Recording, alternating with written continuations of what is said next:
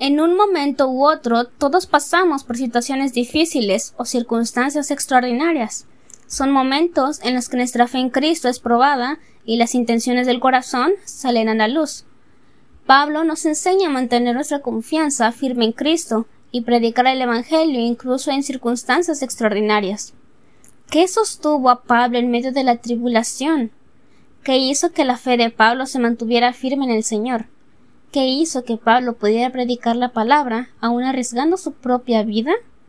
Hablemos más de este tema en la predicación Predica la palabra, en donde el pastor Orlando Collí expone acerca del libro de Hechos, capítulo 21, de los versículos 35 al 40 y 22 del 1 al 12. Vamos a, vamos a comenzar con una oración esta mañana, vamos a darle gracias a Dios por este día que nos da. Y ahí donde está usted vamos a hablar con el Señor. Padre, gracias te damos por este día que nos das, gracias por la salud que nos regalas. Gracias porque nos traes a este lugar, Señor, con el único propósito de escuchar tu voz a través de tu palabra. Te pedimos, Señor, que por favor tú nos ayudes a poder comunicar tu palabra a tiempo y fuera de tiempo, Señor Permite que este sea un culto donde tú nos hables una vez más. Te lo pedimos en el nombre de Jesús. Amén. El día, de, el día de ayer estaba leyendo, empezando a leer un libro de John Piper.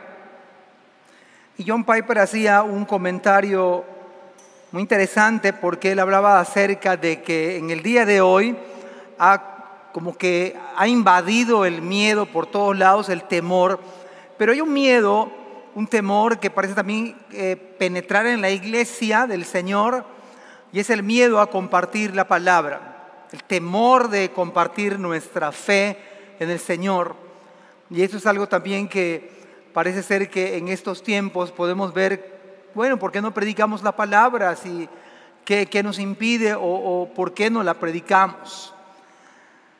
El tema de hoy tiene que ver con eso, predicar. La semana pasada hablábamos de vivir la palabra, hoy vamos a hablar de compartir la palabra, compartir la palabra.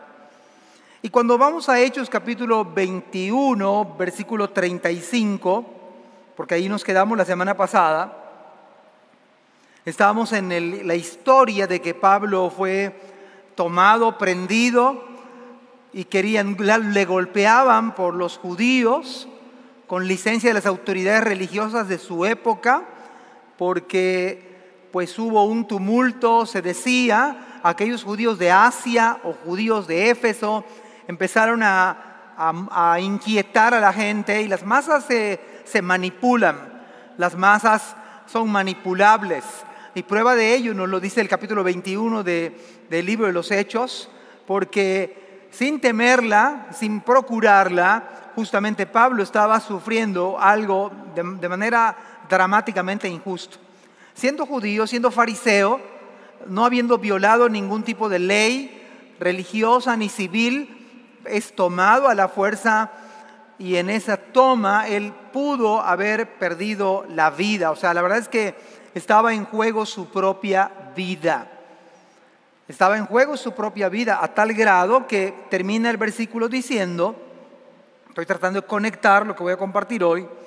Dice, al llegar a las gradas, aconteció que era llevado, llama la atención esto, estoy en Hechos 21, versículo 35, al llegar a las gradas, a la escalinata, aconteció que era llevado en peso por los soldados, o sea, Pablo lo estaban cargando porque estaba encadenado y el tumulto quería matarlo, a causa de la violencia de la multitud de la violencia de la multitud, porque la muchedumbre, muchedumbre del pueblo venía detrás gritando, muera.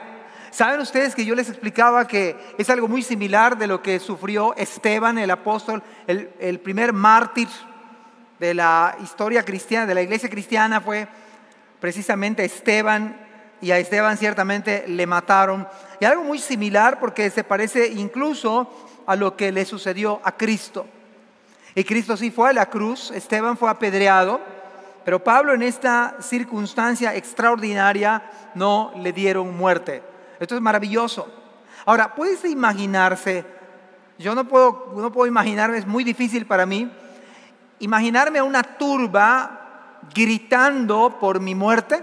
Usted puede imaginarse que una turba enfurecida injustamente, por cierto, violando la ley, por cierto, pero independientemente de eso, usted puede imaginarse una turba, un grupo de personas, una multitud de miles de personas sin saber por qué estaban allí, gritando, muera, muera, porque las masas estaban pues motivadas. Yo no puedo imaginarme esa escena que, ¿cuántos de los que estamos aquí no hemos sufrido quizás un desprecio de algunos? Independientemente de donde sea, en el trabajo, en la oficina, en el negocio, o incluso en la iglesia, pudiera ser alguien que le desprecie a usted o a mí. Pero la verdad es que yo no conozco alguna iglesia, al menos no tengo idea, que a lo menos esté gritando que muera el pastor. Quizá puedan pedir que, que se vaya. Y bueno, si se justifica, ok. Si no se justifica, bueno, eso había que ver, es otro asunto. Pero yo, la verdad, delante del Señor, no, no conozco un dato, a menos lo que está en la Biblia, que una turba esté gritando. Usted puede imaginarse la mente, las emociones de Pablo, sabiendo que su vida estaba siendo vulnerada. No entiendo esto, es difícil entenderlo. Ahora déjeme decirle algo, que a la luz de la Biblia, una persona es creyente, si una persona verdaderamente es creyente, en la vida cristiana uno tiene que padecer por Cristo. Por Cristo, en Cristo. Creo que incluso es la evidencia de un cristiano, porque no te portas al igual que los demás, tienes un lenguaje distinto a los demás, pero no por ti, porque Cristo ha cambiado tu corazón. Ese es el asunto, el fondo. Es por Cristo en la, en la vida de usted y la mía, porque el Señor nos cambia. Y en ese sentido, usted y yo debemos parecernos a Cristo. La manera de obrar, hacer un negocio, hacer lo justo, no con trampa, esto no, suena bien a nuestra cultura. El que no tranza no avanza. No suena bien en, la Vox Populi, no, no suena bien el hecho de ser íntegro. El hecho de no robar no suena culturalmente aceptable. Pero bueno, Pablo aquí estaba sufriendo por una sola causa. Una sola causa. La pregunta es, ¿qué, lo, ¿qué fue lo que sostuvo a Pablo en medio de esta gran prueba? El tema de hoy es, predica la palabra. Prediquemos la palabra, no solamente vivamos la palabra, prediquemos la palabra. Y déjeme decirle el número uno, número uno, prediquemos la palabra en circunstancias extraordinarias. Mire, lo más difícil en el día de hoy que hemos experimentado es la pandemia. Y nuestro gran logro quizás es conectarnos al Facebook. Y qué bueno, gloria a Dios. O al YouTube, en un culto como este. O nuestro gran hazaña, quizás, y gloria a Dios, la verdad es que aplaudo el hecho de que estemos aquí en este lugar. Venimos solamente para hablar del Señor, de Cristo. Pero quizás esa es nuestra gran conquista y no está mal. Pero lejos de allí, lejos de allí, hermanos, creo que en el día de hoy no estamos ah, haciendo algo extremo, Claro, estamos en medio de la pandemia, esto no ha terminado. Gloria a Dios por las vacunas. Bendito sea el Señor. Yo le pedí al Señor que me ponga la cancino porque solamente es una pinchada y se acabó. Ojalá y que sea así para todos. Pero si no, cualquiera, está bien. El punto, hermanos, es que debemos predicar a Cristo en situaciones extraordinarias. Ahora que hay pandemia, ahora que hay pandemia, en medio de la pandemia debemos seguir predicando. Deben, porque ¿qué, qué es lo que sostuvo a Pablo en medio de al riesgo de perder su vida. Déjeme decirle que eso estuvo a Pablo. ¿Cómo es que él pudo estar predicando o continuar? ¿Qué hizo? Una pregunta interesante, ¿qué hizo no perder, no perder el rumbo de su vida Pablo? Pablo pudo haber dicho, no, aquí, no, no, me arrepiento, no he dicho nada. No, no, esto de ser cristiano está durísimo. Estoy a punto de morir, esta gente me odia. Esta gente, así, si apedrearon a Esteban, si le dieron muerte a Cristo y Pablo, y Pablo pudo haber muerto ese día. ¿Qué hizo que Pablo no perdiera el rumbo? ¿Qué hizo que Pablo pudiera mantener su fe? ¿Qué hizo que Pablo pudiera predicar?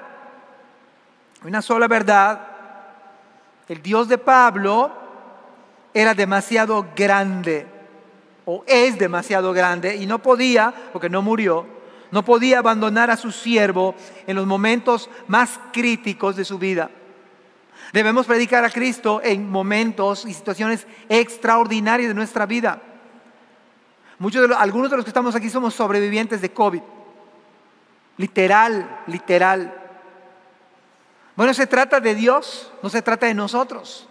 Está por encima de la medicina, está por encima de la ciencia. Solamente estamos vivos y a los que no les ha dado COVID, pero solamente es por Dios. Porque algo Dios quiere mostrarles a ustedes y a mí. Algo que incluso la pandemia es para que ustedes y yo pongamos nuestros ojos otra vez en el Señor. Porque algunos de nosotros quizás se había desviado o deslizado. O, había, o, habido, o quizás había entrado en duda. Sea lo que fuere, el Dios de Pablo, por eso Pablo pudo vivir la vida cristiana. Porque su Dios es, era poderoso y es poderoso. Es un Dios poderoso por encima de las circunstancias. Ahora vemos aquí un Pablo totalmente vulnerable, pero al mismo tiempo un Pablo seguro en las manos de un Dios todopoderoso. Así que venga lo que venga, mis amados hermanos, hoy, hoy en día es la pandemia, mañana no sé qué pueda hacer. No sé, sin ser alarmista, las cosas no, van a ir de, de, de, ¿cómo se llama? mejorando. Puede, haber ciertos avances, puede haber cierta paz, pero las cosas van a ir de mal en peor, moralmente, espiritualmente.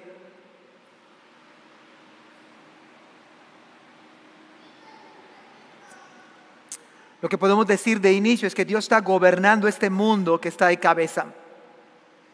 Nada se le sale de sus propósitos y planes al Señor.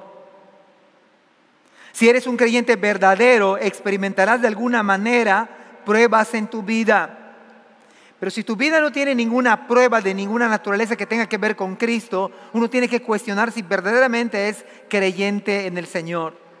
Porque un creyente en el Señor, dado que es creyente en el Señor, su vida es distinta, no puede ser igual. Quizás un día hicimos una oración del pecador. Quizás algunos de ustedes en su adolescencia hasta se bautizaron. Eso no te hace cristiano. Quizás lees la Biblia, no te hace cristiano. No es que sea malo lo otro, pero no te hace creyente. Si eres creyente verdadero en tu corazón, a ver si esto logra quizás ayudarte. Aunque no nos pudimos reunir todos en tiempo de pandemia, pero si eres creyente verdadero, una característica es, como dijo Cristo, mis ovejas oyen mi voz y yo las conozco y me siguen. Habrá en tu corazón el anhelo de venir a la iglesia. Si eres creyente verdadero, no solamente tendrás el anhelo de venir a la iglesia, no por consigna, no por obligación, sino porque eres oveja. No solamente venir a la iglesia, servir en la iglesia local aunque sea para ponerle candado al final. Tendrás un anhelo de servir a tu Cristo. Entonces, predicar a Cristo es en situaciones extraordinarias, en medio de la pandemia, en medio de la enfermedad, en medio de la pobreza o en medio de la abundancia. Porque quizás digas, hoy tengo tantos recursos que no tengo tiempo ni de ir a la iglesia. Bueno, había que ordenar y ajustar más buscad primeramente el reino de Dios y su justicia y todo lo demás será añadido. No es dejar el negocio, es poner en orden las cosas. Mi familia, mi trabajo, mi iglesia, por supuesto Dios en primer lugar. Pero si las cosas están ordenadas, la ecuación sale bien. Mateo capítulo 10, versículo 28, y quizás, quizás Pablo estas palabras se le vinieron a la mente no teman a los que quieren matarles el cuerpo. Uno de nuestros grandes problemas en el día de hoy es el temor al hombre. No pueden tocar el alma, teman solo a Dios, quien puede destruir tanto el alma como el cuerpo en el infierno. Si hay alguien que debemos tenerle temor es a Dios, un temor reverente un temor reverente. No debemos tenerle miedo a, lo que pueda sucedernos, eso es fe. Por eso, esa es la razón por la cual Pablo, en medio de circunstancias extraordinarias, casi al costo de su propia vida, él estaba ahí para compartir la palabra. Él dijo eh, eh, a Timoteo, le dijo, yo sé en quién he creído y estoy seguro que guardará mi depósito para aquel día. Yo sé en quién he creído. No solamente se trata de convicciones, se trata de tener fe en el Señor en medio de situaciones extraordinarias, en medio de situaciones difíciles.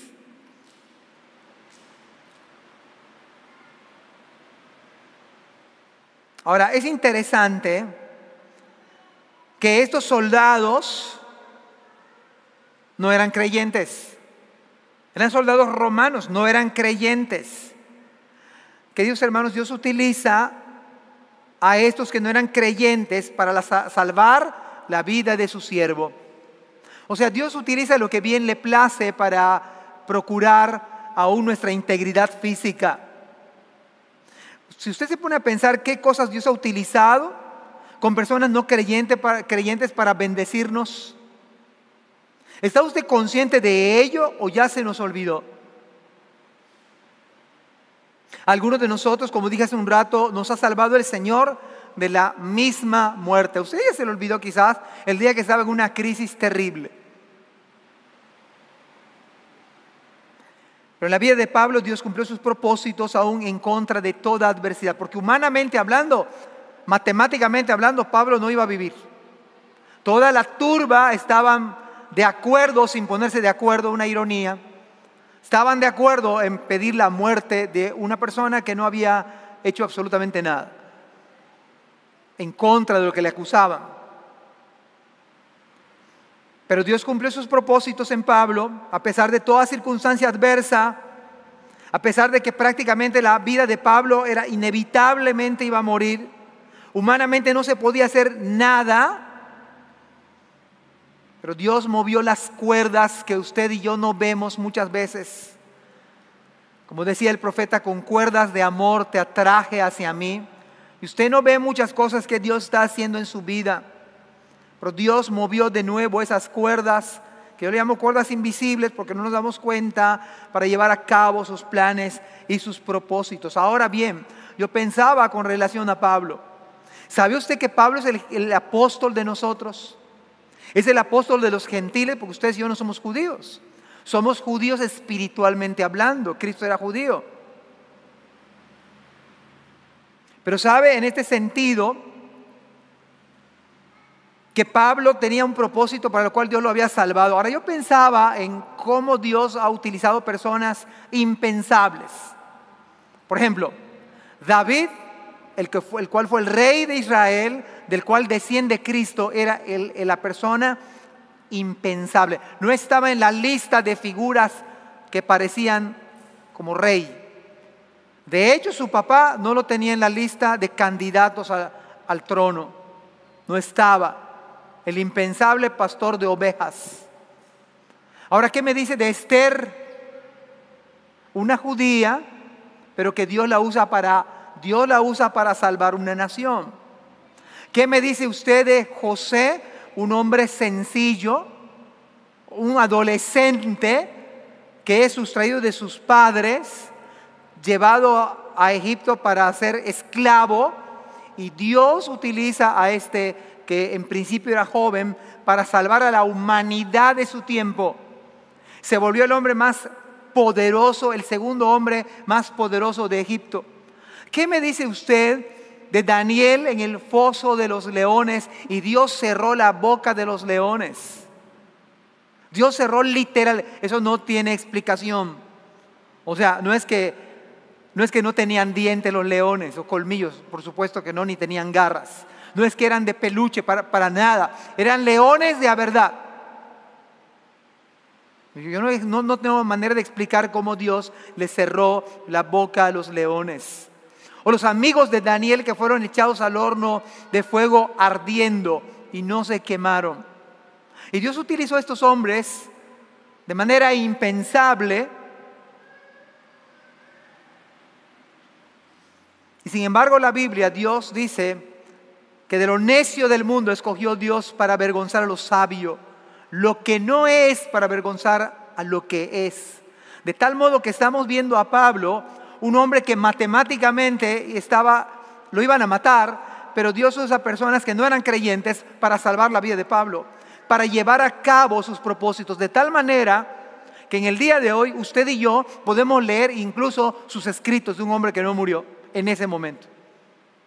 Porque Dios tenía otro plan, porque Dios tenía otro propósito.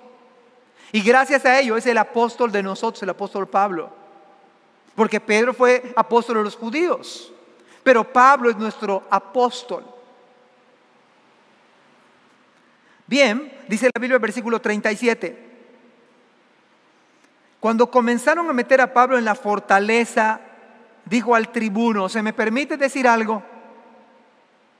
Y él dijo, ¿sabes griego? Déjeme decirle algo, hermanos. No hay mejor lugar, no hay mejor lugar que estar ocupado en los asuntos del reino de Dios. No hay mejor ocupación que esta. Ya sea que usted sea lo que sea en esta vida, comerciante, ingeniero, médico, enfermera. No hay nada mejor en medio de su profesión estar sirviendo a Cristo. No hay nada mejor estudiante, novio, matrimonio. No hay nada mejor que estar involucrado. No hay nada mejor que estar dando nuestro tiempo, nuestros talentos, nuestros dones a aquel que nos salvó para que el reino de Cristo avance. Pablo estaba en eso, estaba sirviendo a Cristo. Pero Dios iba a utilizar los recursos que le había dado a Pablo. Pablo cuando menos hablaba tres idiomas. Y esa ventaja que él tuvo y esa, esa gracia del Señor en la vida de Pablo, Dios la utilizó. Estas sencillas palabras, esa pregunta que hizo Pablo, en primer lugar sacó de contexto al, al tribuno que dice acá. Lo sacó de contexto. Porque el tribuno jamás pensaba que una persona, porque él estaba pensando que Pablo era un egipcio. Cuando él le, dice, ¿me, ¿me permite hacerte una pregunta, hacer una pregunta? ¿Sabes griego? Porque los egipcios no se consideraba que supieran griego. Y sin embargo, y sin embargo Pablo estaba hablando griego. Ahora, por otro lado, aquí no es la habilidad de Pablo, porque Dios utiliza la habilidad de Pablo, son favores que Dios había hecho en Pablo. Y en ese sentido digo, hermanos, que no hay nada mejor que estar sirviendo a Cristo como Dios nos ha llamado, con los talentos que nos ha dado, con los recursos que nos ha dado. Pablo había aprendido griego, Pablo sabía hebreo, y eso Dios lo iba a utilizar para el avance del reino. El tema de esta narrativa bíblica es que veamos las maravillas que Dios hace en nuestras vidas y cómo se manifiesta de manera poderosa. Ahora, esto sacó de contexto, digo, a su verdugo, porque se empezaron a dar cuenta de que estaban cometiendo un grave error. Este no es el egipcio. Mire, versículo 38. De hecho, es una pregunta que muestra cómo este tribuno está fuera de contexto. ¿No eres tú aquel egipcio que levantó una sedición antes de estos días y sacó al desierto los cuatro mil sicarios? Es una pregunta retórica. Es una pregunta que él mismo se estaba haciendo. Oye, entonces tú no eres aquel egipcio que levantó una sedición antes en estos días y sacó al desierto los cuatro mil sicarios. Este dato bíblico lo corrobora Josefo el historiador. Así que además de estar en la Biblia, este dato, dato que está citando Lucas lo corrobora el historiador Josefo, con una pequeña variante, porque Josefo habla de 30 mil. Algunos comentaristas hablan acerca de por qué esta variante, porque Lucas dice que 4 mil y por qué Josefo dice 30 mil. Se cree que Josefo también inflaba los números. Pero también la otra versión de los hechos es que estos cuatro mil son los que lograron escaparse. Ahora, sea lo que fuere, sea lo que fuere, acá está sacando a este tribuno, que se llamaba Licias, por cierto, lo está sacando de su contexto, diciendo, a ver, a ver, a ver. Entonces lo que se está planteando es falso. ¿No eres tú aquel egipcio que levantó una sedición antes de estos días y sacó al desierto los cuatro mil sicarios? La palabra sicario viene del original que significa los que sacan espada. Estos sicarios, la idea de sacar la espada, eran judíos que mataban a sus hermanos judíos de raza y de religión, porque había judíos que apoyaban a Roma, porque Roma subyugaba a los judíos. Entonces estos sicarios se, encargaban de dar, en, esta, acuérdense que había como tres millones de personas en esta fiesta religiosa. Y en ese tumulto los sicarios se filtraban y entonces sacaban su daga y mataban judíos que ellos sabían que apoyaban Roma. Entonces, este que está haciéndome la pregunta académicamente hablando, una pregunta, un lenguaje que solo es para académicos, este no es el ruin egipcio. Porque de hecho este egipcio se autonombraba profeta. Él dijo, y esto lo corrobora Josefo, el historiador, de que por su palabra se iban a caer los muros de Jerusalén. Y que por su palabra además dijo una profecía falsa, por supuesto, de que Roma iba a ser expulsado de Israel. Ni uno ni otro se cumplió.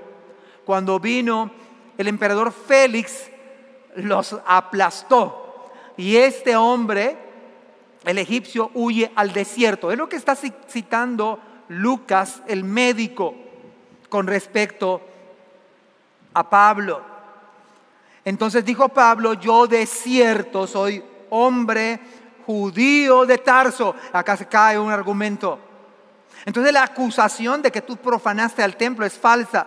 Porque si es judío de Tarso, y Tarso era una ciudad importante, era una ciudad que incluso llegó a competir con Grecia, académicamente hablando, entonces este hombre es un erudito. Soy judío, de cierto soy de Cilicia, dijo. Hombre judío, está diciendo mi religión, soy judío. Entonces, ¿qué, ¿qué, está pasando? Dijo el tribuno. Judío de Tarso, ciudadano de una ciudad no insignificante, Cilicia. Pero te ruego que me permitas hablar al pueblo. Y cuando él se lo permitió, por supuesto que le dio permiso. Pablo estando en pie en las gradas y en ese sentido, mis queridos hermanos, necesitamos predicar a Cristo en situaciones extraordinarias. Usted dirá, ¿cómo le hago para convertir el Evangelio? Mira, ahorita hay redes sociales, hay otras maneras de alcanzar a otras personas con el Evangelio, pero en cada circunstancia, si somos creyentes, debemos compartir nuestra fe. O sea, tenemos la necesidad de compartir nuestra fe con un vecino, con un pariente, de manera relacional, haciendo amistades para compartir a Cristo compartir el glorioso evangelio, la buena noticia de Cristo. Es lo que está haciendo Pablo en una situación extraordinaria. Nunca había predicado en las gradas, pero acá dice la Biblia, estando en pie en las gradas, hizo señal con la mano al pueblo y hecho gran silencio, habló en lengua hebrea diciendo, y aunque acá dice lengua hebrea, lo lo que se considera que habló, porque el lenguaje que entendían los judíos era el arameo. El habla arameo. Entonces tenemos tres idiomas que habla Pablo. Habla hebreo porque es el, es el lenguaje de, que se usaba en la sinagoga. Habla arameo, el lenguaje común de los judíos. Y habla griego.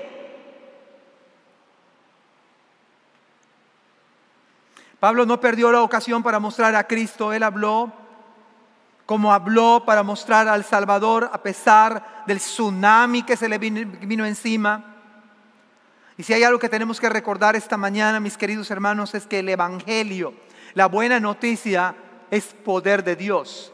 Humanamente hablando, yo no me explico cómo este hombre, cómo este hombre, a pesar de que el tumulto de manera unánime grita, muera, muera, con qué compasión.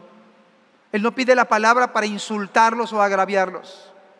Él no pide la palabra para decir una maldición. Él no pide la palabra para orar, Señor, que caiga fuego del cielo como Elías lo dijo en su oración. Una manera inexplicable es que él tenía a Cristo. La manera, inexplicable es que él lo movía el Evangelio.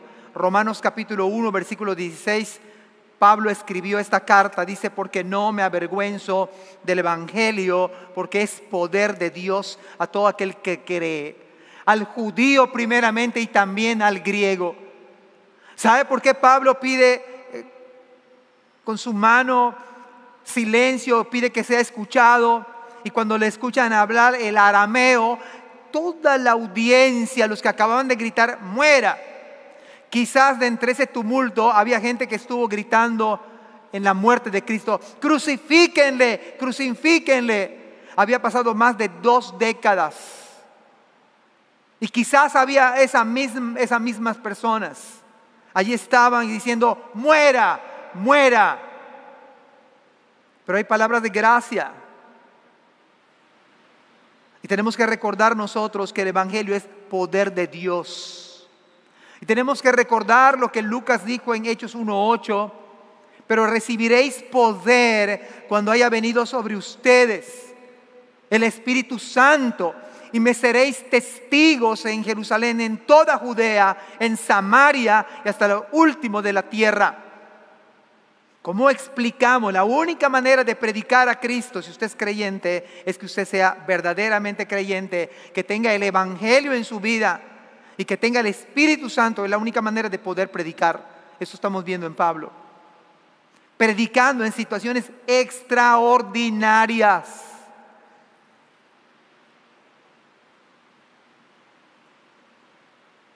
Pablo dijo a Timoteo que Dios no nos ha dado espíritu de cobardía, sino de poder, de amor y de dominio propio.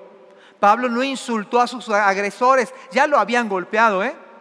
O sea, el predicador no estaba bien vestido. El predicador estaba todo como si fue, como, como cuando cayó paqueado. O como boxeado. Así está. o sea, si lo estaban golpeando, solamente porque llegaron los soldados se detuvieron de golpearle. Los judíos a Pablo. Así que usted, eh, acá, la gente que le escuchaba está escuchando en arameo.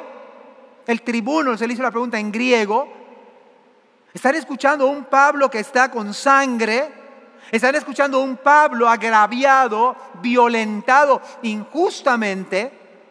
Sus derechos como ciudadano romano. Estaba en juego incluso el trabajo del tribuno. Porque tenía derechos como ciudadano romano. Y Pablo lo sabía.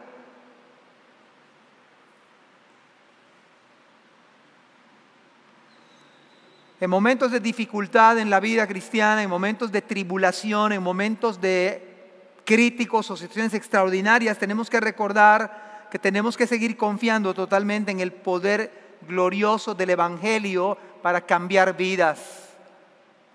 Glorioso poder del Evangelio para que crezca como la semilla de mostaza. Es el reino de Dios, una pequeña, diminuta e insignificante semilla de mostaza. Pero cuando crece, las aves de los cielos incluso hacen sus nidos en ese portentoso árbol.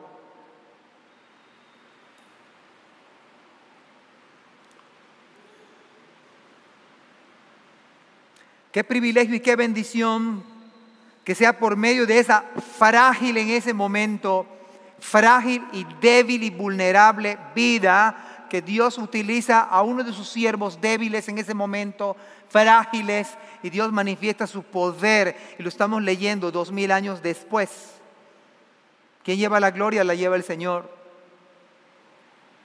Si Dios pudo levantar y transformar a este, a Pablo, porque hay que recordar que Pablo era un hombre perverso antes de conocer a Cristo.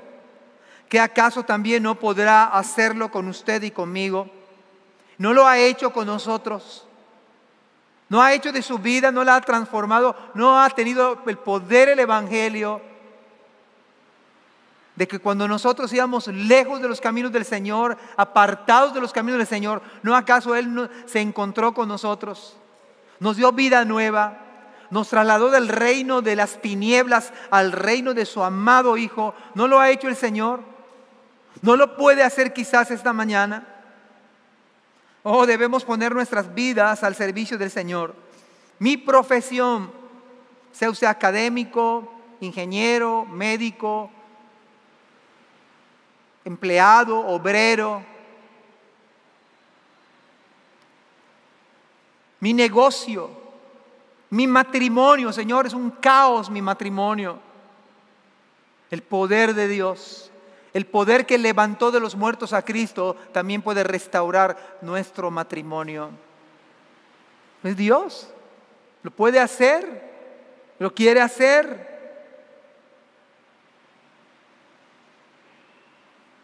También lo puede hacer con nosotros, dado que no consiste en nuestras capacidades, sino en el dador de la vida. Mi noviazgo con tal que Cristo sea glorificado.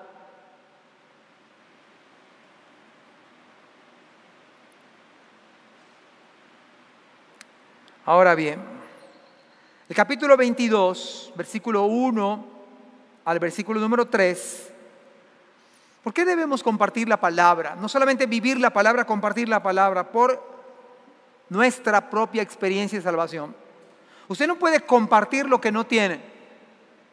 No podemos compartir lo que no tenemos. ¿No? ¿No es verdad eso? La primera verdad, compartir la palabra, ¿por qué debemos o cómo compartir o por qué compartimos la palabra en medio de situaciones extraordinarias? En segundo lugar, por mi propia experiencia de salvación. Vamos a leer el capítulo 22, versículo 1 hasta el versículo número 3. Dice, varones hermanos, Mire, esto solo el Evangelio lo puede hacer.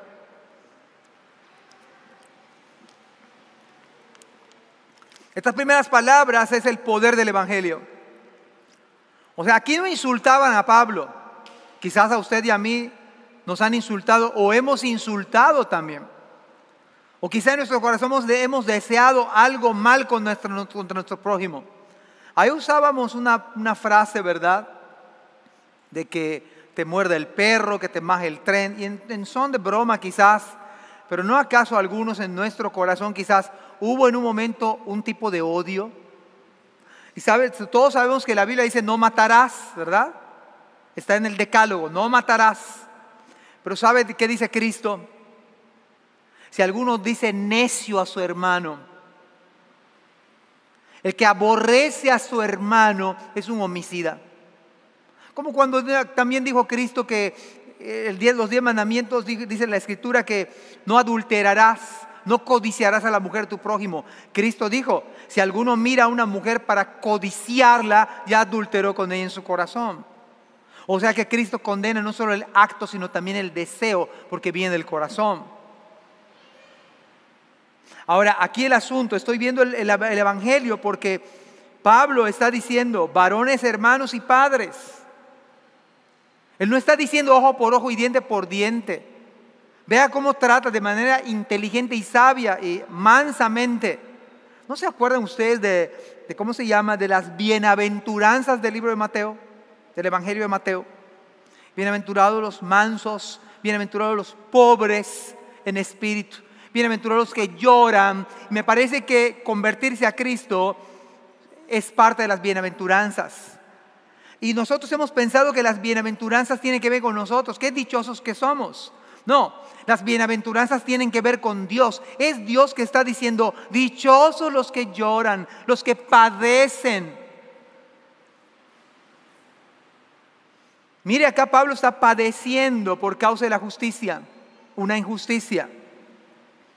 Pero él dice, varones, hermanos y padres, ahora, oíd ahora mi defensa. De cinco que hace, esta es la primera en el libro de Hechos, ante ustedes. Y al oír que les hablaba en lengua hebrea o aramea, guardaron más silencio. Y él les dijo, yo de cierto soy judío, nacido en Tarso de Cilicia, pero criado en esta ciudad, instruido a los pies de Gamaliel, estrictamente conforme a la ley de nuestros padres, celoso de Dios como hoy lo sois todos ustedes. Esto está buenísimo, ¿eh? Varones, hermanos y padres, ahora escuchen mi defensa ante ustedes. Me voy a defender. Y cuando escucharon este lenguaje arameo, guardaron más silencio. Y la primera afirmación de la, de la defensa, y va a caer toda su acusación una por una, yo de cierto soy judío. Nacido en Tarso de Cilicia, como decía hace un rato, y este es un dato que va a impactarles a todos, pero criado en esta ciudad, instruido a los pies de Gamaliel. Dice estrictamente conforme a la ley de nuestros padres. Celoso de Dios como hoy lo sois todos vosotros. Esto debe impactar fuertemente a la audiencia. Había judíos creyentes y judíos no creyentes, pero consideraban en ese momento que Pablo era un verdadero peligro Ahora, escuchar que fue instruido por Rabán Gamaliel el Viejo, así se le conocía. Lucas pone nada más Gamaliel, pero era Rabán Gamaliel el Viejo. Ahora, este hombre, y literalmente instruía, era el hombre más erudito, erudito y respetado por los judíos. Se dice que cuando muere Gamaliel, muere la Torah. O sea, imagínense ese nivel. Ahora dice Pablo, a mí me instruyó el hombre académicamente hablando más grande de todo Israel. Y cuando dice a los pies de Gamaliel, es porque Gamaliel se sentaba en una tarima y sus discípulos estaban en la parte de abajo, así que literalmente enseñaba a sus discípulos bajo sus pies, o como dijo Pablo, a los pies de Gamaliel. Ahora, esto tiene mucho sentido, ¿eh? Mucho sentido. Porque Pablo, ellos pudieron haber corroborado el hecho. Acabamos de gritar, muera, muera, pero es un judío. Y si fue instruido por Gamaliel, es un fariseo, es una autoridad. Y había judíos que eran fariseos. De entre los grupos de, que había en, Israel, estos eran los más respetables, los más honorables, aunque eran hipócritas. Pero sin embargo, Cristo dijo hipócritas, no lo estoy diciendo yo. Generación de víboras, por, por fuera dice, son como sepulcros blanqueados, pero por dentro están llenos de huesos y descomposición. Así que Pablo está defendiéndose, argumentando. La palabra celoso de Dios, porque dice, y en otras palabras, es muy inteligente y sabio Pablo, porque lo que les está diciendo, usted son celosos, yo, me, yo era celoso de Dios como hoy lo son ustedes. ¿Sabe qué le está diciendo Pablo? Y eso era cierto. Yo perseguía a los cristianos. Yo perseguía a los cristianos como hoy me persiguen ustedes. De la misma manera, de la misma forma, yo hacía exactamente lo mismo. El mismo trato que ahora me dan, yo es el que daba a los cristianos.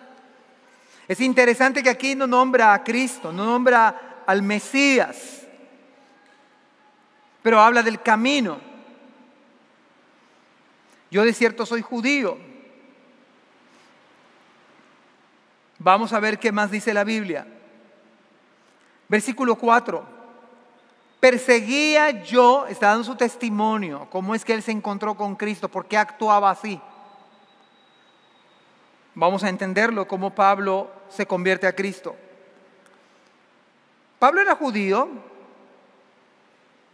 fervientemente religioso, celoso de Dios, pero no era cristiano. Verso 4, perseguía yo este camino hasta que ¿Hasta qué? Hasta la muerte, prendiendo y entregando en cárceles a hombres y mujeres. De todo lo que dijo no lo está negando, pero además de eso dice, yo prendía a hombres y a mujeres en las cárceles. Como el sumo sacerdote también me es testigo. Todos los ancianos, no quiere decir de la tercera edad judía, eran los 70 sabios de la sinagoga También me es testigo el sumo sacerdote, en otras palabras está diciendo Pablo, vayan y pregúntenle al sumo sacerdote, vayan y pregúntenle al Sanedrín de los 70 ancianos que estoy mencionando y vean cómo si yo no era judío como ustedes y celoso como ustedes y yo lo que yo hacía, yo tenía cartas que me autorizaban perseguir a los cristianos. Y todos los ancianos de quien también recibí cartas para los hermanos y fui a Damasco Damasco, perdón, para traer presos a Jerusalén también a los que estuviesen allí, para que fuesen castigados. Una de las cosas que tenemos que ver aquí esta mañana, cuán difícil es decir verdaderamente lo que uno ha hecho. Pero sabe que cuando Cristo viene y nos alcanza, podemos confesar nuestros pecados, podemos dar, dar testimonio de lo que Dios ha hecho en nuestras vidas. Y no ensalzándonos, no ensalzándonos a nosotros, sino exaltando a Cristo. Gracias a que Él tuvo misericordia de nosotros, porque antes hacíamos esto y éramos religiosos y creíamos en Dios. Está diciendo Pablo, yo creía en Dios. Yo era celoso de Dios y era estricto cumpliendo la ley, todo lo que demandaba la ley, hasta donde fuera posible. Yo no fallaba, yo era celoso, no era tibio en mi religión. No era tibio, era ferviente en mi religión. Sin embargo, yo perseguía a los cristianos, tenía cartas, yo perseguía a los cristianos y en otras palabras yo perseguía a Cristo. Y todo lo que tuviese que ver con Él, eh, Pablo lo llama el camino, y dice que hasta la muerte prendiendo y entregando a en cárceles a hombres y mujeres sin distinción alguna. Pero también Pablo dijo que esto que era para él, porque él pensaba que era su deber hacer muchas cosas contra el nombre de Jesús de Nazaret. En otras palabras, está diciendo Pablo en su argumento y su defensa, chequen los expedientes, chequen los expedientes, van a ver mi nombre. Van a, ver, van a ver mis credenciales, el cargo que yo tenía. Algunos de los que están aquí pueden avalar lo que estoy diciendo. Y sabe que hermanos, esto, esto hace más grandioso el Evangelio. Porque Pablo fue el perseguidor número uno de los cristianos en Hechos capítulo número 8. Número uno de los cristianos. Cuando mataron a pedradas a Esteban, él dio su voto. Y la ropa de Esteban fue colocada en los pies de, de, Pablo. Porque él pensaba que Cristo era un simple hombre, uno más. Un filósofo más, un profeta más, pero no creía que era el verdadero Dios. Y como tal, Pablo está defendiéndose Pero Pablo al mismo tiempo está sabiamente acusando para que se den cuenta de sus errores. En los mismos errores que yo estaba, son los mismos errores que están ustedes ahora. Las mismas equivocaciones que tenía con respecto a Cristo son las mismas equivocaciones que ustedes tienen ahora. Nada más que no se dan cuenta. Mire lo extraordinario, versículos 6 al 8.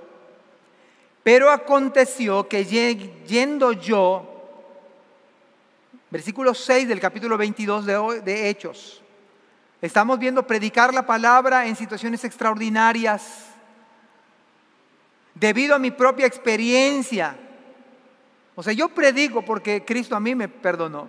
Eso sería lo más sencillo. Yo predico aún en medio de la pandemia, aún si estoy enfermo en el trabajo, en el negocio, con mi familia. Predicar la palabra en medio de circunstancias difíciles y extraordinarias. Predicar la palabra porque Cristo a mí me ha perdonado. Vea el versículo 6 al 8. Pero aconteció que yendo yo al llegar cerca de Damasco, como a mediodía, 12 del día, una de la tarde, de repente me rodeó mucha luz del cielo. Y esto significa algo que tiene que ver con Dios. Versículo 7. Caí al suelo oí una voz que me decía, Saulo, Saulo, ¿por qué me persigues? Yo entonces respondí, ¿quién eres, Señor? Y me dijo, yo soy Jesús de Nazaret, Nazaret, perdón, a quien tú persigues.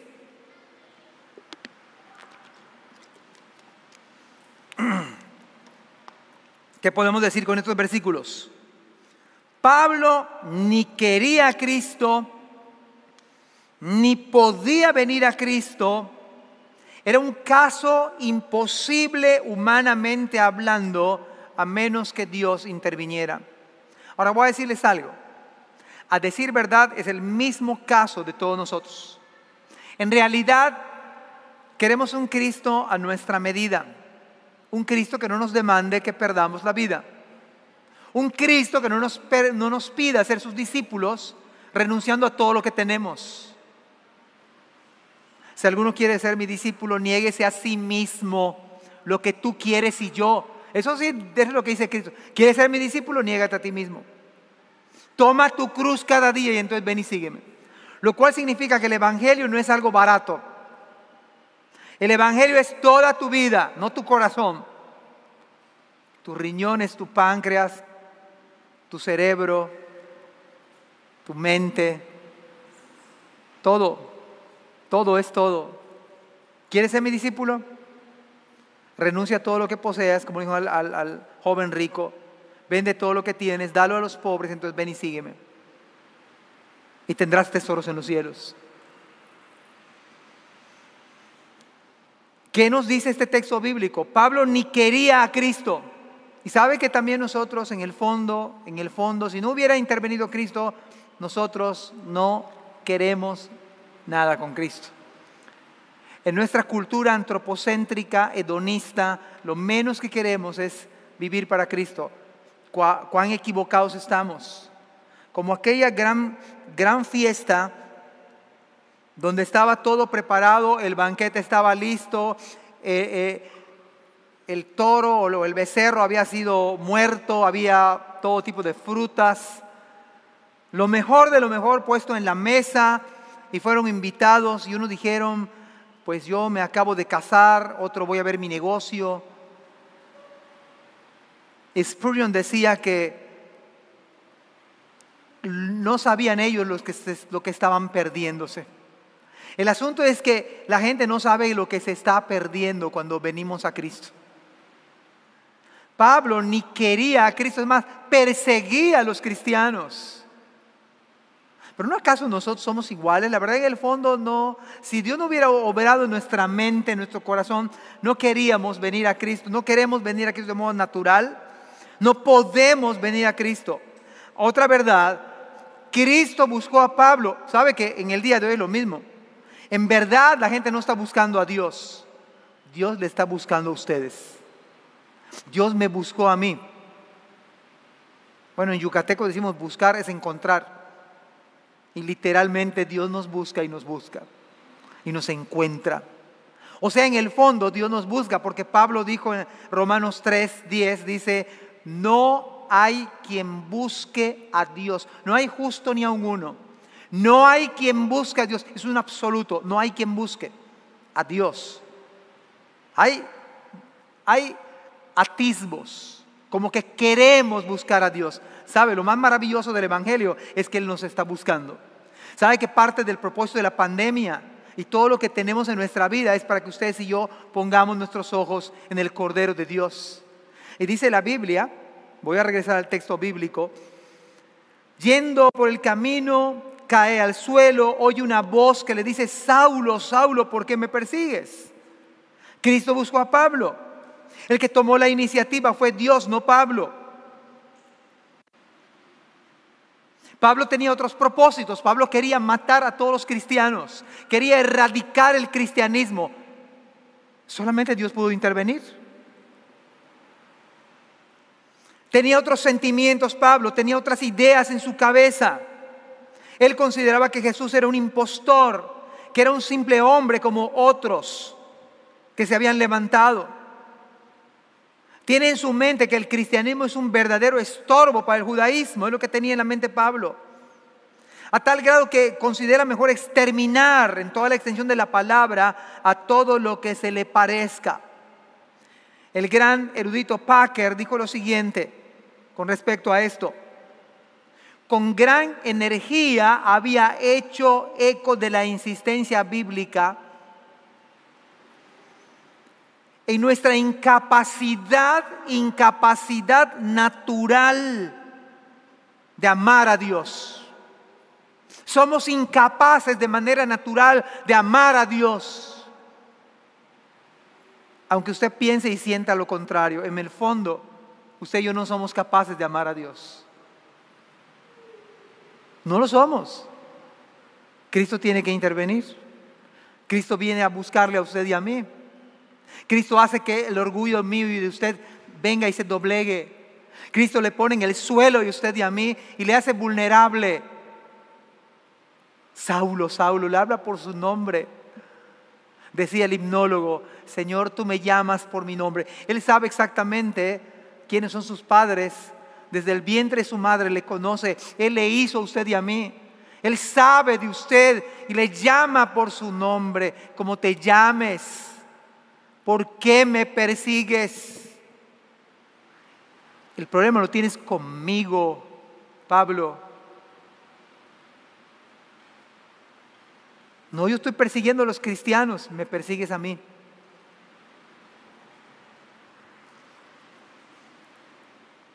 Decía Packer, nuestra incapacidad natural de amar a Dios o de volvernos hacia Él en arrepentimiento o de hacer algo mentiroso ante sus ojos y había insistido en que la fe, el amor y la obediencia que Él manda solo aparecen cuando Él mismo las obra en nosotros. Solo cuando Dios obra en nosotros, entonces aparece fe. Entonces aparece amor que antes no teníamos por la palabra. Un deseo de las cosas de Dios que antes no teníamos. Y uno dice, inexplicable. Yo no quería esto. A mí me parecía que eso es como para gente que no estudia, como para gente que no lee. Cuán ignorantes éramos nosotros. Lo seguimos siendo. Es una voz de Cristo que le pregunta a Pablo cuál es el objeto de tu odio, cuál es el motivo de tu proceder. Claro que Pablo sabía que le estaban hablando de Esteban, le estaban hablando de todo lo que había hecho contra los cristianos, pero Cristo le dijo, me lo has hecho a mí, de manera directa. La respuesta del Señor debió colapsar a Pablo, literalmente a Saulo. Ahora imagínense, ¿qué acaso Cristo no tenía derecho de acabar con Pablo? ¿Qué acaso no tenía el derecho Jesús de mandar a abrir la tierra y mandar al infierno a Saulo por todo lo que había hecho? no se merecía el... No, no, no era justo que... Ahora imagínense ustedes como cristianos, hacemos una reunión del cristianismo y vemos que un fulano está asolando a todas las iglesias. ¿Qué pediríamos a Dios, Señor? ¿Te lo llevas o te lo mandamos? Algunos hasta quizás como, como aquellos sicarios, ¿no? Hasta algunos, Señor, perdóname, pero yo puedo vengarme de esto. Hermanos, no era, la, no era la iglesia, era el mismo Señor que aún en esas preguntas mostraba gracia. Saulo, ¿por qué me persigues? Esas preguntas de Cristo son palabras de gracia. La pregunta del Señor es directa. Versículo 9 y 10 dice, y los que estaban conmigo vieron a la verdad la luz. Vieron la luz la gente que estaba con Pablo. Pablo está narrando lo que antes, está haciendo, acuérdense que está haciendo su defensa. Está narrando lo que él era antes. Y dice la Biblia, y los que estaban conmigo vieron a la verdad la luz y se espantaron, pero no entendieron la voz del que hablaba conmigo. Y le dije, ¿qué haré, Señor?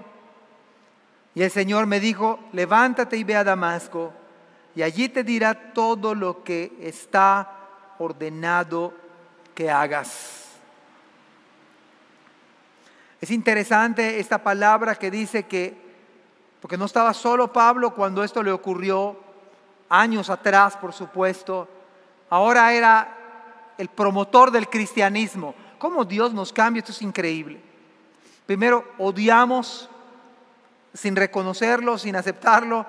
La verdad es que odiamos a un tipo de Dios que quiere todo de nosotros. Queremos un Dios que se acomode a nuestra agenda, que se ajuste a nuestra mentalidad posmoderna, subjetiva relativista.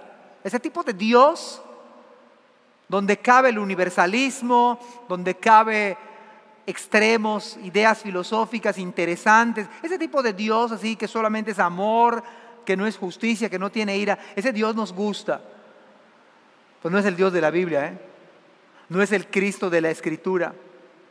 Compartir la palabra en medio de tiempos extraordinarios. Compartir la, la palabra porque es parte de mi testimonio. Y compartir la palabra por amor a los que no la tienen. Compartir la palabra porque vivimos en una generación caída, como también nosotros éramos. Éramos, hijos de las tinieblas, más ahora algunos somos hijos de luz, por gracia, ¿eh? Por gracia, porque nadie en el fondo quiere a Cristo. Solamente se nos acuerda Viernes Santo. Yo lo dije aquí, cuando hicimos Viernes Santo. Hay algunos de aquí que solamente lo voy a ver el Viernes Santo. Ojalá yo me equivocara, pero parece que no me estoy equivocando. Y eso es fatal en nosotros. Solamente nos acordamos de Dios cuando estamos en una crisis severa, cuando estamos a punto de morir, o solo Viernes Santo, o solo el 24 y un ratito porque el pavo está que se me va a quemar en el horno y no puedo descuidar. Ese no es cristianismo. Cristianismo es compartir la palabra, no por consigna, porque tengo algo que no tenía y es a Cristo. Tengo el perdón de mis pecados, yo no lo merezco. Yo andaba huyendo de Dios y Él me alcanzó, Él me buscó, Él me encontró. ¿Quién puede resistir a su palabra? ¿Quién puede decir cuando te habla por tu nombre? ¿Qué estás haciendo? Como le dijo a Elías cuando estaba escondido en la cueva. ¿Qué has hecho? Le dijo a Adán cuando había pecado. Y a Eva, ¿qué has hecho? Es el mismo Dios que le pregunta a usted y a mí, ¿qué haces? ¿Qué has hecho? ¿Por qué me persigues? Usted no puede compartir la palabra si no tiene la palabra. ¿No acaso Cristo es el verbo encarnado? Es el verbo que se hizo carne y vimos su gloria, gloria como del unigénito del Padre, lleno de gracia y de verdad. O deberíamos caer en el suelo voluntariamente, diciendo, Señor, perdóname porque no había entendido esto. ojalá que Dios no solamente dé un poco de luz, sino que alumbre el entendimiento de cada uno de nosotros. Pues dice la Biblia que la gente que estaba con Pablo no entendieron la voz, solamente Pablo. Eso es gracia. Ahora esto tiene es congruente con toda la Biblia, ¿eh? Si usted recuerda la parábola del sembrador, de los cuatro escenarios de la parábola del sembrador, uno cayó junto al camino, una semilla cae junto al camino, vienen las aves de los cielos y arrebatan, comen la semilla, obviamente. Parte de la semilla cae en espinos y entonces crece la planta y la ahoga porque está entre espinos. Una semilla cae en pedregales, en piedra, en roca y rápidamente brota, pero como viene el sol, y no tiene raíz, se seca y muere. Pero parte de la semilla cayó en buena tierra y esos dieron fruto a ciento, a sesenta, a treinta por uno. ¿Sabe cuál es la diferencia entre los tres escenarios y el último escenario? La diferencia es el que oye y entiende. Segundo escenario. Felipe el Espíritu Santo le dice que vaya a predicarle al eunuco, al morenito africano, que por cierto tenía mucho dinero, ¿eh? era el tesorero de la reina de Candace. Y se va a predicarle Felipe y está leyendo el morenito el libro de Isaías. Isaías 53, ¿de qué trata? ¿Del profeta? ¿De qué? Viene Felipe, Y la primera pregunta que le hace al eunuco le dice, ¿entiendes lo que lees? Y el eunuco mandó parar el carro y le dijo, explícame. ¿Cómo voy a entender si no hay quien me explique? Número tres, cuando Cristo habla con Nicodemo, ¿se acuerdan ustedes? Y Cristo le dice a Nicodemo, el que no naciere de nuevo no puede ver el reino de Dios. Y entonces la eminencia el príncipe, el erudito de la ley, Nicodemo, le dice, le hace esta pregunta a Cristo, ¿cómo puede un hombre viejo entrar al vientre de su madre y nacer? Y Cristo le dijo, Nicodemo, te estoy hablando cosas terrenales, ¿qué harás si te hablo cosas celestiales? En otras palabras, Nicodemo no entendió. Cuarto argumento. Cuarto argumento. La mujer samaritana. Cristo le dijo, dame de beber.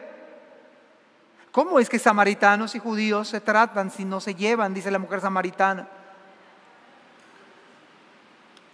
Y Cristo le dijo, si supieras quién es el que habla contigo, tú le pedirías agua. Y de tu interior correrían ríos de agua viva. Dame de esa agua para que yo no venga a este pozo todos los días. Le dijo Cristo, bueno, es fácil ve y ve a traer a tu marido. Y eso es como un, balde de agua fría que le cae a la mujer, porque le, le dice Cristo, le dice la mujer, no tengo marido. Y Cristo le dice, ciertamente no tienes marido porque cinco tienes, has tenido, y con el que vives ahora no es tu marido. Pero ¿sabe qué más dice la Biblia? ¿Sabe qué más dice la Biblia? Pero lo maravilloso de esto es que la mujer samaritana tuvo un encuentro con Cristo y a partir de ese encuentro con Cristo su vida cambia radicalmente y es más, deja su cántaro y se le olvida y va corriendo a Samaria y le dice a todos los hombres, oigan, he escuchado a alguien que me ha dicho todo lo que yo era. ¿No acaso será este el Mesías que esperamos, el profeta que ha de venir?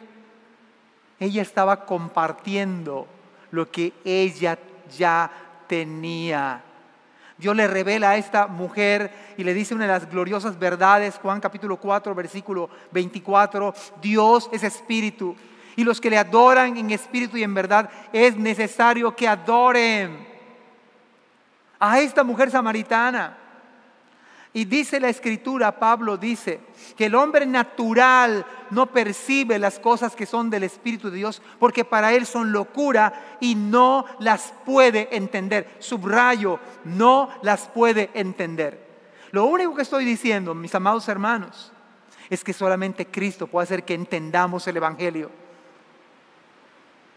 La salvación es la obra de Dios. Es, el, es que Dios está buscándole a usted Es que Cristo mismo le, le habla a usted en la palabra, le dice, ¿por qué me persigues? Y puede usted como Pablo tener religión. Pablo era judío, celoso de ser celoso en su religión, pero mataba a cristianos. No tenía a Cristo. Todo estaba muy bien, nada más le faltaba lo más importante que era Cristo. Ustedes y yo no, no podemos no, estamos, no podemos amar a Dios a menos que Dios toque nuestro corazón, a menos que Dios abra el entendimiento nuestro. Segunda Corintios 4:4 dice que el Dios de este siglo cegó el entendimiento de las personas. De manera que si vamos a Oxo y queremos hablarle a alguien de Jesucristo y de esto, va a haber un signo interrogante Va a decir, no entiendo esto. O cuántas veces nosotros hemos abierto la Biblia. Cero. Está más interesante Calimán en mi época, no, no sé, una historieta, Mafalda. Y no entiendo que Génesis, números, las genealogías. Compartir la palabra. ¿Por qué compartirla? Hermanos, tener a Cristo es mucho más este, este, ejemplo es muy vago, pero tener a Cristo, tener el perdón de pecados, tener la vida eterna, tener la bendición de que Cristo nos encuentre. Por eso Pablo estaba predicando en las gradas, estaba, estaba a punto de perder la vida quizás, pudo haber muerto, pero no le importaba porque él tenía a Cristo. De tal manera que si usted tiene a Cristo, usted también puede decir esta mañana, amén, mi vida estaba perdida, mi vida estaba extraviada, pensaba tener a Dios, pero no es cierto, no tenía al Señor, no tenía al Salvador, hasta que un día Él me alcanzó. Y un día usted dijo, ¿qué quieres que yo haga? Esta es la evidencia de la salvación. Cuando alguien tiene a Cristo, va a ser una persona sumisa a Cristo obediente a que, ¿qué quieres que yo haga, Señor? Y mire la evidencia. ¿Qué haré, Señor? Versículo 10, termino con esto.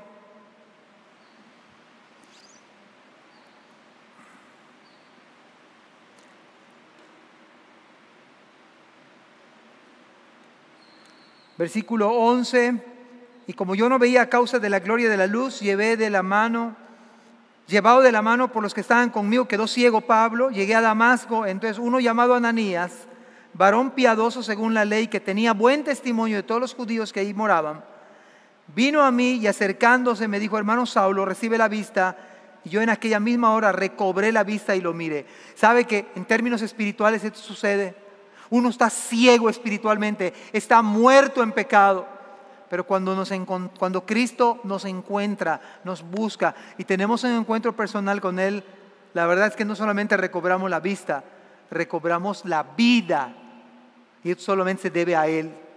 No es cosa de nosotros. Acá la historia no está exaltando a Pablo, acá la historia exalta a Cristo.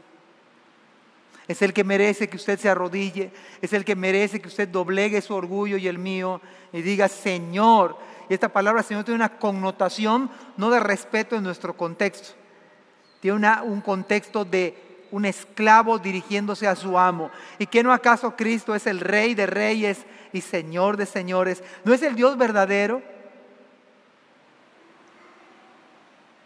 Verso 14 y 15, y él dijo, el Dios de nuestros padres te ha escogido para que conozcas su voluntad. Está haciendo su defensa Pablo, ¿eh? Está narrando sincera y genuinamente lo que le ha ocurrido. El Dios de nuestros padres te ha escogido para que conozcas su voluntad y veas al justo y oigas la voz de su boca, porque serás testigo suyo a todos los hombres de lo que has visto y oído. Ahora pues, ¿por qué te detienes? La palabra levántate es prepárate. Levántate y bautízate y lava tus pecados invocando su nombre. ¿Por qué compartir la palabra en estos tiempos difíciles? Número uno, porque precisamente el tiempo que nos toca vivir hay que compartir la palabra, no por consigna, por gozo. Compartimos la palabra porque es la experiencia de salvación, pero compartimos la palabra para que otros tengan lo mismo que nosotros tenemos. ¿Y sabe quién es? Es Cristo Jesús. Yo le pido al Señor que usted pueda encontrarse con Cristo, que usted pueda tener su experiencia de salvación encontrarse con Él a la luz de la Biblia. Por supuesto que no le va a ver ahorita que salga de este lugar, pero lo puede ver aquí a través de su santa palabra. Oramos al Señor. Gracias te damos, oh Dios, por este día. Gracias te damos, oh Señor, por tu palabra. Gracias, Señor, por cada persona. Oh Señor, te pido que tú traigas luz, que tú busques a aquellos, Señor, que tú encuentres a aquellos, Señor, y que toques sus corazones para que puedan entender tu palabra, Señor, que el cambio viene por ti, que tú puedas hacer maravillas, Señor, en nuestras vidas, que tienes misericordia de nosotros, Señor, que tú puedes hacer de nuestras vidas algo que nosotros ni siquiera nos habíamos imaginado, pero que cumple tus planes, que cumple tus propósitos, Señor. Te alabamos y te bendecimos en el nombre de Jesús. Amén. Dios les bendiga. Gracias por escuchar este podcast. Te invitamos a compartirlo y a seguirnos en nuestras redes sociales para que no te pierdas el contenido que tenemos preparado para ti. También nos puedes encontrar en nuestra página web www.ibismerida.org y contáctanos al correo ibismerida.gmail.com. Gracias por acompañarnos. Hasta la próxima.